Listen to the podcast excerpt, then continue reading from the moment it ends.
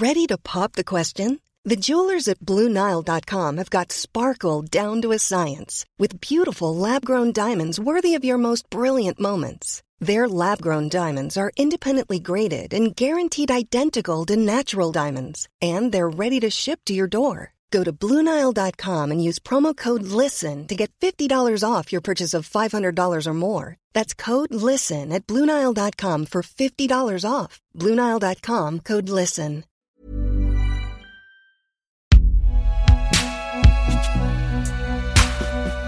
Rêver par Binge. La vague verte dont les médias ont tant parlé n'a pas touché uniquement les grandes villes comme Lyon, Grenoble ou Strasbourg. Certaines villes de taille moyenne ont aussi porté un ou une maire écolo à leur tête, et il et elle emmenaient parfois des listes un peu différentes, réussissant à unir plusieurs sensibilités de gauche derrière un ou une même candidate. C'est le cas pour Auray, une petite ville du sud du Morbihan, en Bretagne. Fin juin dernier, la nouvelle maire EELV, Claire Masson, a remporté 42,61% des voix à l'issue du deuxième tour des élections retardées en raison de la pandémie. C'est un profil bien différent de celui du maire de Lyon, Grégory Doucet, dont on a parlé dans le dernier épisode. Premièrement, il s'agit d'une femme, l'une des 4800 à diriger une liste sur 21 000 déposés lors des élections de 2020. Ensuite, elle est la seule à être encartée parmi ses colistiers, et ce depuis longtemps. À 51 ans, cela fait 20 ans que l'enseignante en mathématiques a sa carte au Parti écologiste.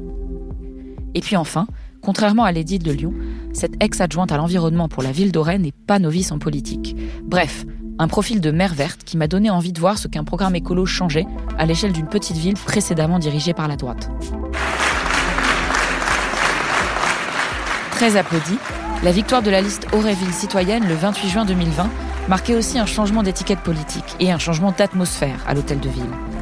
Le maire précédent, Joseph Rochelle, dirigeait une équipe plutôt étiquetée d'hiver droite et avait pris la suite d'un édile de centre droit après des conflits internes qui avaient secoué les équipes municipales successives. Au hasard d'une rencontre entre les rayons d'une librairie joliment appelée Vente Soleil, j'ai pu constater que certains commerçants, comme Alain Lamar, le gérant, étaient ravis de cette alternance. Je préfère une jeune équipe de gens euh, relativement euh, dynamiques et, peut-être euh, qui promettent un nouveau souffle pour cette commune, plutôt que J'aurais envie de dire, auparavant, il s'agissait de gérontes, euh, en gros, de, notables. Moi, ce que je dis à Clermasson, c'est qu'Auray est une ville où on peut effectivement tenter des choses parce que c'est la bonne mesure. Une des qualités de cette municipalité, c'est qu'elle est diverse. C'est un des rares endroits de France où on a réussi à faire l'union de la gauche, de toute la gauche.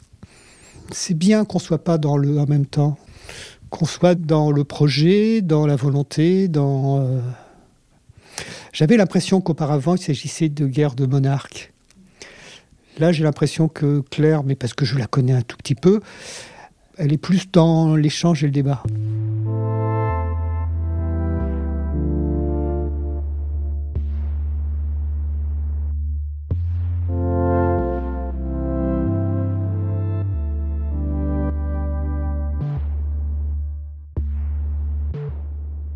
Dans le fond, on est face un petit peu à une situation où, je, vais caricaturer, mais il y, a, un peu de deux sortes de citoyens maintenant. Vanessa Jérôme, sociologue spécialiste de l'écologie politique en France, qu'on a déjà entendu dans l'épisode précédent. Il y a ceux qui ont euh, complètement délaissé tout espoir dans le fait que les politiques puissent changer quoi que ce soit à leur vie quotidienne. Et on sait très bien de quelle manière ça alimente des formes d'abstentionnisme structurel, régulier, etc. Et puis il y a ceux qui, d'une certaine manière, ont envie d'y croire encore ou y croient encore. Et du coup, dans la tête de ceux-là, dans l'esprit de ceux-là, il y a beaucoup cette demande de, euh, alors on dit démocratie participative, mais en tout cas de renouvellement à la fois dans les profils des élus et surtout peut-être dans leur manière de faire. Moi, ce qui me frappe à Auray et dans d'autres euh, communes, c'est l'engouement pour les listes, euh, alors qu'on a appelées citoyennes, même si c'est compliqué, il faudrait revenir sur ce label, hein, parce que euh, souvent on l'entend comme des listes de gens qui ne sont pas encartés dans les partis politiques, et c'est pas toujours le cas. L'idée de la liste citoyenne, c'est plutôt de refaire de la politique avec les citoyens des communes et de transformer les manières euh, trop dirigistes, euh, trop, euh, j'allais dire confinées, d'en faire, c'est-à-dire au sens où, voilà, on est au conseil municipal ou on n'y est pas. Le conseil municipal, on peut y assister dans le public, mais on n'a rien le droit d'y dire. Et tous les mécanismes ou les outils de démocratie participative qui ont été mis en place depuis quelques années maintenant, comme les conseils de quartier, etc., le moins qu'on puisse dire, c'est que, euh, bon, ça, disons que toutes les attentes n'ont pas été euh, satisfaites avec ces outils. Et donc, du coup, il y a effectivement cette volonté de, oui, de faire de la politique autrement et de réassocier les gens. Qui dit concertation dit forcément débat et désaccord. Si certains commerçants comme Alain Lamarre se réjouissent de l'arrivée d'une nouvelle municipalité plus à l'écoute de la population alréenne, d'autres se montrent un peu plus réservés. C'est le cas de Serge Parot, gérant de la quincaillerie du Belzic située en centre-ville d'Auray. Il est aussi le président de la Fédération des commerçants d'Auray et il m'a parlé de l'idée portée par la nouvelle équipe municipale de consulter la population en vue d'une éventuelle piétonisation du centre-ville. S'il y a une réflexion sur, euh, euh, on va dire, la voiture, la voiture aujourd'hui, bah, malheureusement, elle est incontournable. Moi, j'ai un petit parking de 6 places. Il sert pour les gens du quartier. Là, il y a un artisan qui est en train d'intervenir dans un logement. Je lui dis, il faut se garer sur mon parking, sinon ça va gêner tout le monde. C'est juste du bon sens. La concertation euh, citoyenne, c'est bien, mais on va retomber sur, peut-être une forme d'intégrisme du, centre-ville. Moi, je veux mon centre-ville piéton, ok. Sauf que quand après il n'y a plus de commerce et plus rien, on dit ah, c'est dommage, je suis obligé de prendre ma voiture pour aller en zone. Donc c'est un tout, c'est de la concertation, c'est une réflexion d'ensemble. Il n'y a pas de jugement en disant c'est bien de dire on, va faire de l'écologie, simplement faut aller au bout de la démarche. Dire voilà, on met des panneaux solaires, dans 30 ans ça m'appartient, comment je fais la dépollution? C'est comme l'amiante, ça va me coûter une, une, fortune. Je veux bien la démarche, mais je veux bien qu'on aille jusqu'au bout et qu'on me dise ok, c'est bien de faire ça, maintenant il y a tout le processus jusqu'au bout. Du coup, j'ai demandé à Claire Masson, la mère, ce qu'elle pensait de ces critiques, et tout particulièrement au sujet de la piétonisation. Alors en fait, quand j'ai été élue entre 2001 et 2008, on avait déjà modifié la circulation dans deux endroits. À Saint-Goustan, on avait rendu une partie des quais piétons et c'est resté depuis 2001, donc je pense que c'était une réussite. Et euh, en centre-ville, on avait euh, essayé de mettre le, parvis devant l'église piéton et le parvis derrière la mairie. Donc celui derrière la mairie est toujours piéton, celui devant l'église a été changé et finalement, moi j'ai entendu autant de commerçants euh, regretter que ça ait changé, que de commerçants contents que ça ait changé. Donc je pense que c'est très partagé.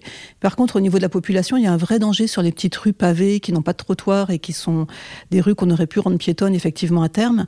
Donc je pense qu'on va faire des tests et euh, qu'on va essayer de proposer des choses sur des périodes de l'année avec une réflexion, avec euh, aussi un questionnaire, une concertation pour euh, mener au mieux une pas une piétonisation mais une adaptation euh, des différentes rues en fait en fonction de leurs possibilités et euh, du rôle qu'elles doivent avoir dans la ville. Et comment on fait justement? Parce que ça je pense que c'est plus peut-être une peur pas forcément fondée, ou en tout cas quelque chose qu'on peut avoir à l'échelle nationale, qui est de dire ah ben voilà les verts arrivent, comment on fait, comment est-ce qu'on concilie une écologie pour en fait pas juste quelques-uns, quelques-unes, mais en fait pour l'ensemble de la population. Est-ce que vous avez beaucoup ça en tête? Est-ce que c'est quelque chose donc, que vous craignez peut-être un peu quand vous avez des retours des, des habitants, des habitantes et des autres personnes de la ville? Oui, on fait très attention à ça. On est vraiment au service de toute la population et pour nous, euh, l'économie locale est très très importante. Euh, moi, je fais mes courses uniquement en cœur de ville. Euh, Auray, c'est une ville magnifique avec beaucoup de commerces.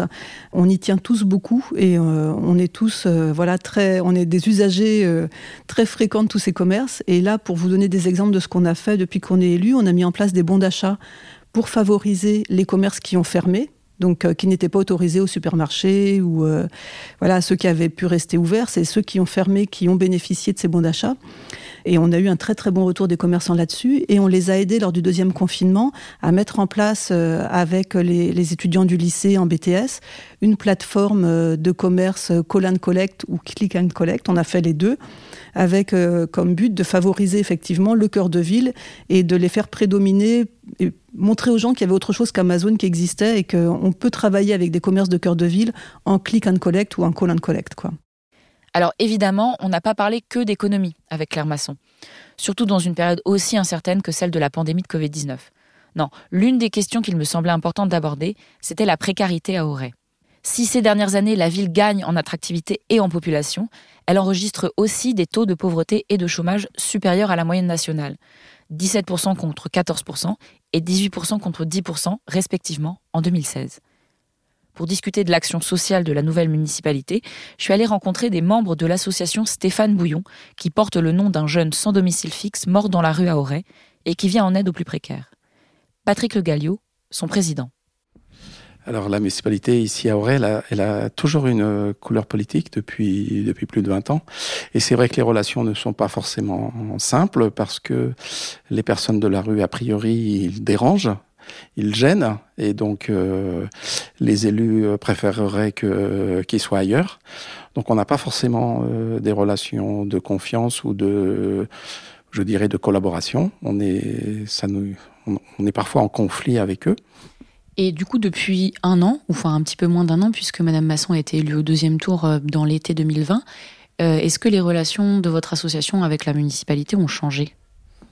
Alors a priori, ils ont complètement évolué dans le sens qu'on s'est retrouvé face à des gens qui étaient, euh, ou qui sont toujours d'ailleurs, à l'écoute justement des personnes qui sont les plus en difficulté. Un petit exemple tout concret. Euh, jusqu'à présent, dans le local d'accueil des personnes de la rue, ici à Auray, les personnes avec chiens n'étaient pas admises, ce qui est le cas dans pratiquement tout le Morbihan. Et depuis, depuis cette nouvelle municipalité, l'accueil avec chien est possible, ce qui est une expérience euh, nouvelle. Et on sait bien que pour les personnes de la rue, euh, c'est un point très important. Donc, non, non, cette nouvelle attitude est, à mon sens, positive.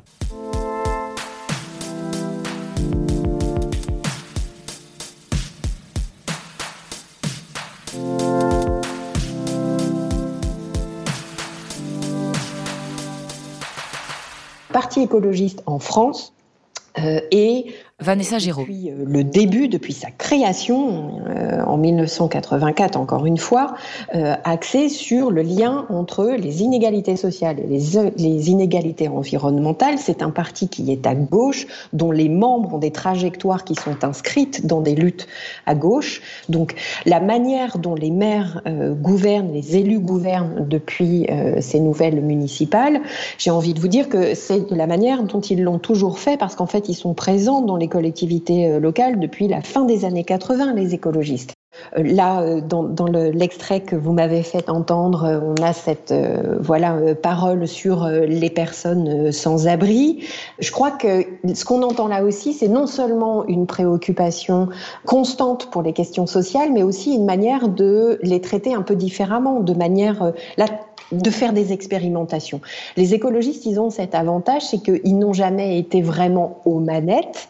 Ils sont souvent minoritaires dans des majorités plurielles. C'est longtemps, c'est ça leur statut principal. Là maintenant, quand on est le maire, on a le pouvoir de faire des expérimentations comme celle-ci, de recevoir des personnes sans abri avec leurs animaux de, compagnie. Et euh, il faut voir ce que ça va donner. Voilà, mais expérimenter, innover, les politiques publiques euh, innovantes, c'est un peu ça la marque de fabrique des écologistes. Et jusqu'à maintenant, on ne l'avait pas trop vu parce que quand ils arrivent avec des idées novatrices dans des majorités plurielles, quand ils sont minoritaires dans ces majorités, il y a très peu de projets qui passent. Donc on n'avait pas vu cet aspect-là.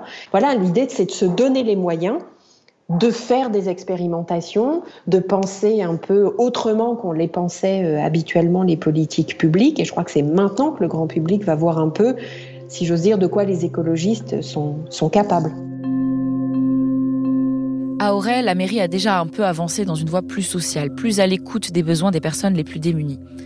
Quand j'en ai parlé avec Patrick Le Gallio, je me suis demandé comment ces personnes voyaient ces changements, si elles les ressentaient même, elles qui restent parfois assez peu longtemps dans un même endroit.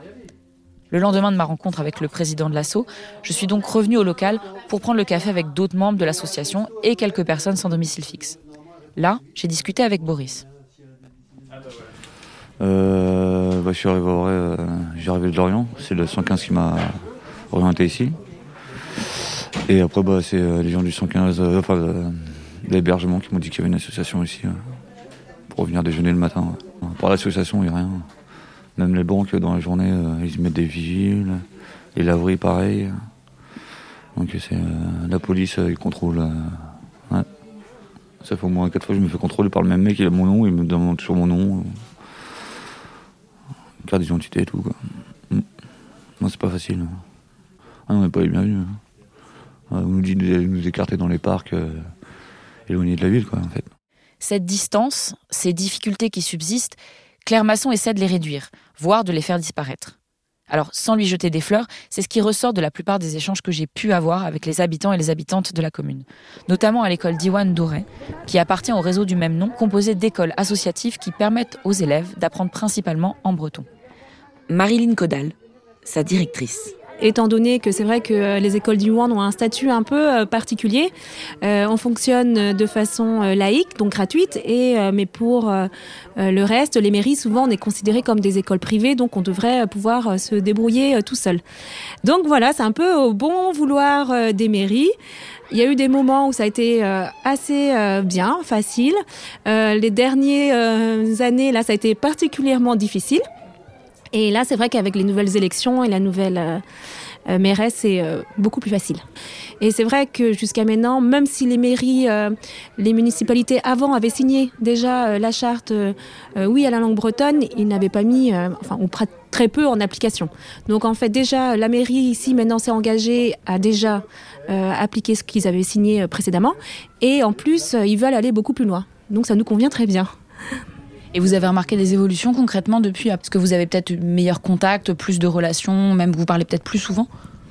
Euh, c'est vrai qu'on a plus de relations. Euh, la première chose qui m'a beaucoup étonnée, c'était euh, avant la rentrée de septembre, où en fait une personne des services techniques est venue nous demander si on avait besoin de quelque chose chose qui ne s'est jamais passée auparavant. On devait toujours courir en fait pour avoir des réponses, pour avoir de l'aide. Et c'est vrai que depuis que Madame Masson est, à la mairie, en fait, on envoie un mail, ils nous répondent gentiment, ils interviennent très rapidement, et c'est vraiment un grand soulagement pour nous. Je pense pas que c'est parce qu'on est une école d'Iwan en fait ou que c'est le breton. Je pense que c'est leur façon de faire au niveau des écoles, et ils comprennent bien que c'est très important en fait les écoles, les enfants, et, et voilà, c'est pas, ça fait pas chef d'entreprise. Avant, on avait un peu ça, l'impression où c'était euh, bon, euh, on voyait voilà le côté routier, euh, il fallait tout faire beau, au et tout ça. Et là, c'est beaucoup plus social. Et c'est clairement dit et clairement fait. Oui, oui, on, y tient beaucoup en fait. D'ailleurs, bien. Claire Masson.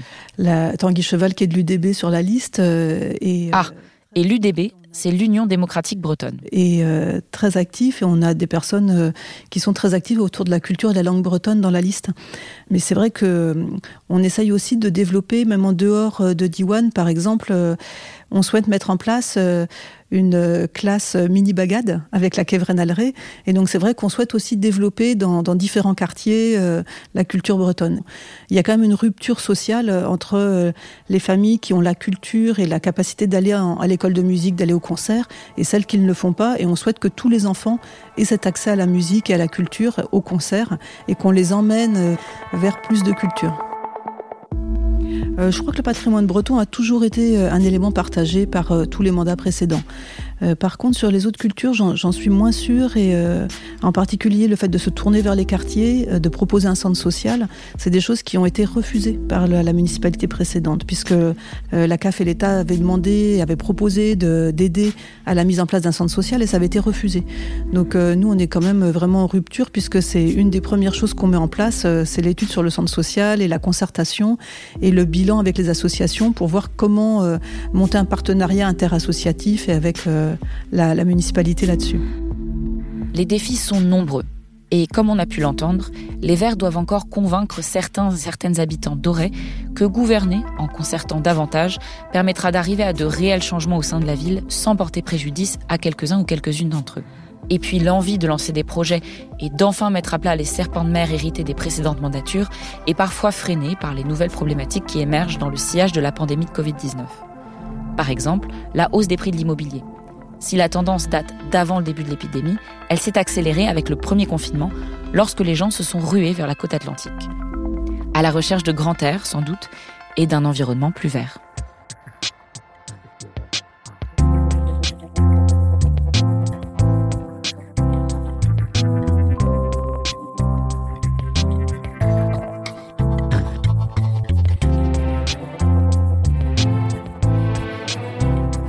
Merci à Marin Lefebvre pour ces deux épisodes réalisés par Alexandre Ferreira pour Programme B qui, comme vous le savez, est un podcast de Binge Audio préparé par Lauren Bess. Abonnez-vous sur votre appli de podcast préféré pour ne manquer aucun de nos épisodes. Facebook, Twitter, Instagram pour nous parler. Et à demain pour un nouvel épisode.